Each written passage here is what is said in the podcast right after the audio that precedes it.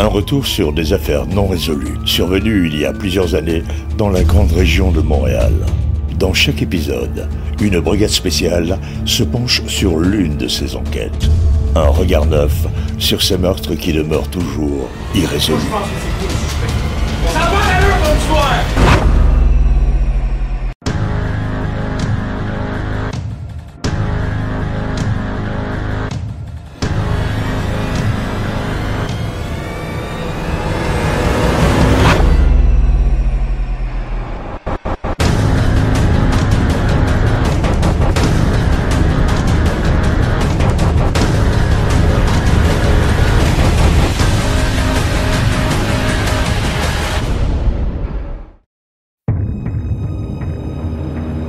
Montréal, Québec.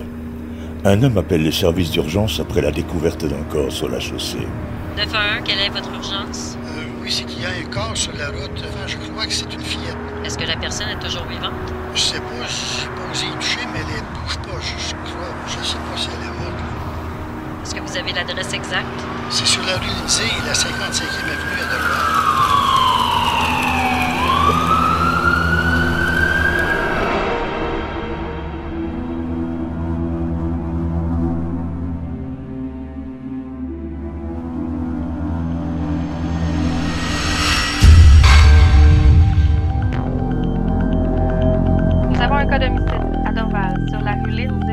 Enquêteurs de la section des homicides reçoivent l'appel afin de se rendre sur les lieux et de débuter l'enquête.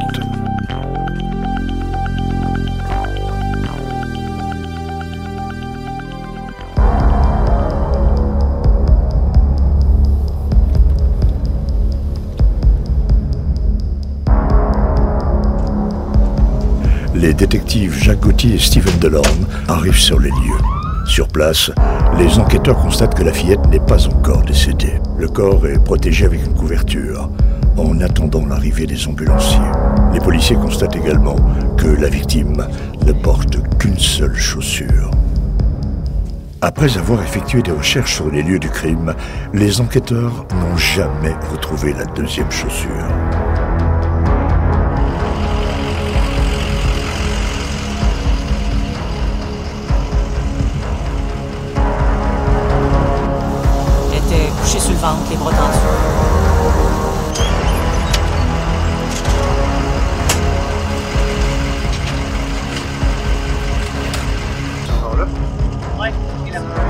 Les enquêteurs rencontrent le témoin qui a trouvé la fillette et contacté les services d'urgence.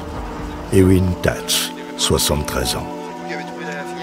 Il raconte aux enquêteurs qu'il passait par la rue Lindsay lorsqu'il a remarqué quelque chose sur le bord de la route.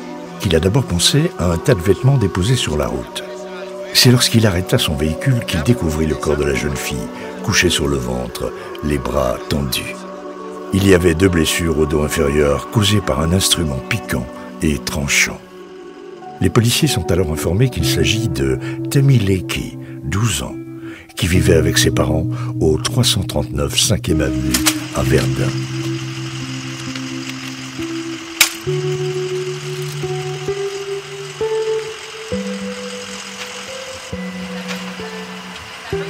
La fillette est transportée à l'hôpital général de Montréal et déclarée morte dès son arrivée.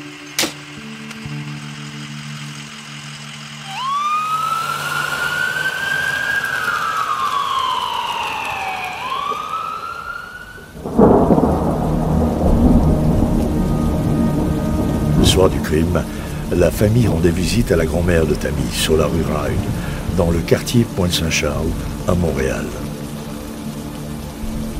C'est sur le chemin du retour, face au 2340 rue Ride, que la fillette aurait été enlevée. Ses lunettes et la pinte de lait sont retrouvées par sa mère sur le chemin qu'elle avait emprunté.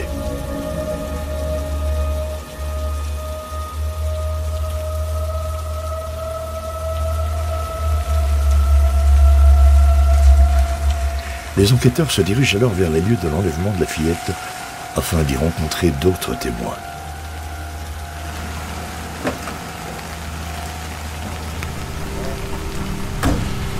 Les policiers rencontrent alors une femme qui aurait été témoin de l'enlèvement. Elle raconte aux enquêteurs qu'elle aurait vu un homme dans un trench coat beige sortir d'une petite voiture rouge. Il aurait forcé la victime à monter à bord. La fillette criait et hurlait, mais en vain.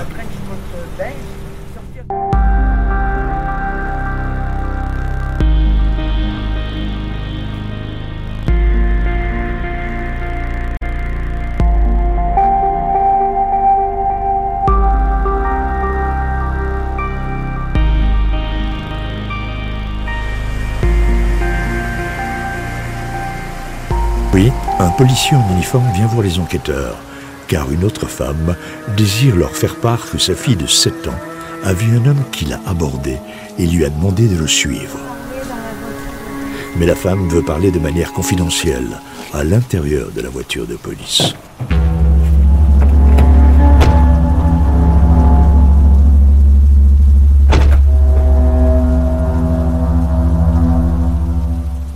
La femme raconte alors au policier que sa fille s'amusait devant son immeuble, non loin des lieux de l'enlèvement. C'est ça, au sujet de ma fille. euh, que- Lorsqu'elle a vu un homme sortir d'une voiture foncée, vêtue d'un long manteau noir. Il aurait demandé à la fillette si sa mère était à la maison. La fillette répondit alors que sa mère était au travail. Il lui aurait alors demandé de venir dans un bâtiment avec lui. Lorsqu'ils sont entrés, il lui aurait demandé de se tenir dans le coin d'une pièce. Puis, la fillette qui sentit la panique s'est retournée la tête pour voir l'homme qui avait un long couteau dans les mains en s'approchant d'elle. C'est alors qu'elle se serait enfuie.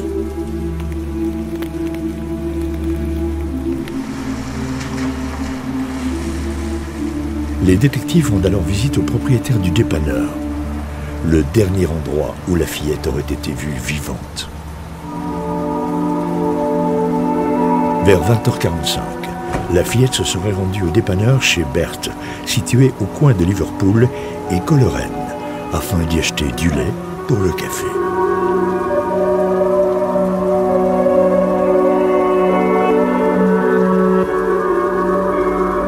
Le propriétaire du dépanneur révèle aux enquêteurs que Tani est effectivement venue acheter du lait, ainsi qu'une tablette de chocolat, et qu'elle aurait quitté aux alentours de 21h05. Ce sont les dernières informations dont les enquêteurs disposeront avant de quitter les lieux et de poursuivre leur enquête.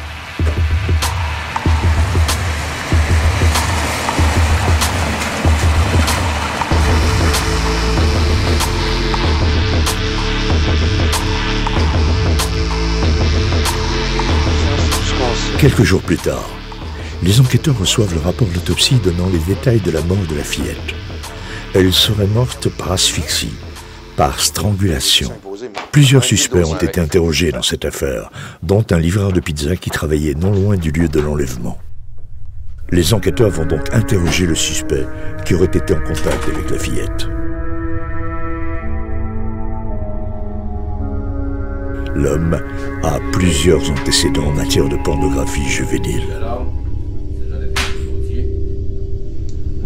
Les policiers veulent savoir ce que le suspect faisait le soir du 12 mars, dans les heures qui ont suivi l'enlèvement de la petite Tammy Lakey, soit entre 20h et 22h. Ce dernier dit aux enquêteurs qu'il travaillait.